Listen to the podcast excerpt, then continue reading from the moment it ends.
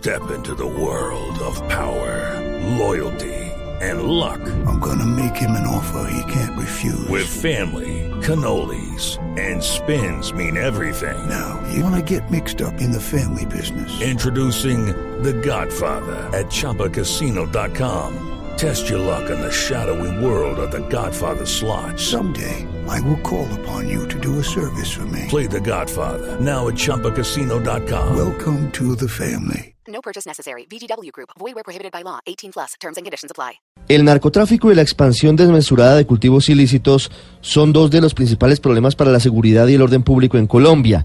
Y ante esa realidad, el fiscal general Néstor Humberto Martínez le propuso al presidente Iván Duque un método disruptivo para atacar ese negocio ilegal con medidas, dice él, creativas y ajustadas a la realidad actual.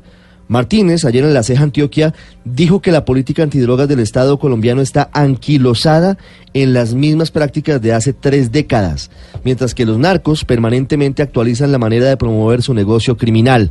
El fiscal recordó que en Colombia hay más de 200.000 hectáreas de cultivos ilícitos. Reveló que la capacidad de producción de cocaína llega casi a un millón de toneladas de coca cada año por el uso de la tecnología en su actividad industrial ilícita.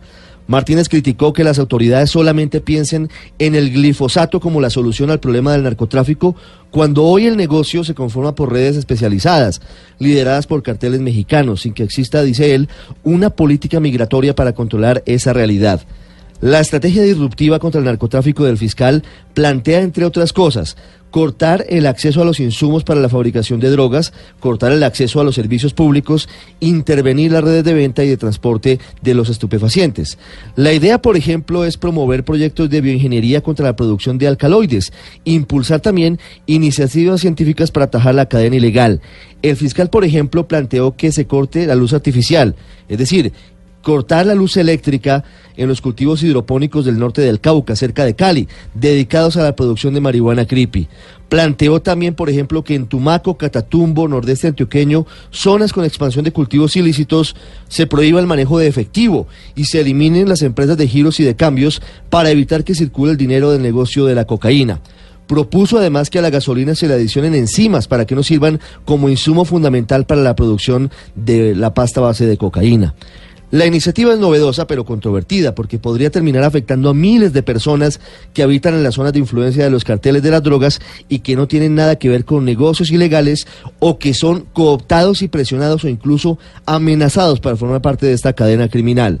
A la par de esa propuesta, en la Cámara de Representantes se volvió a discutir el controvertido tema del uso del glifosato para despejar cultivos ilícitos, en donde el gobierno afirmó que todavía no hay una decisión definitiva sobre cómo se emprenderían esas fumigaciones.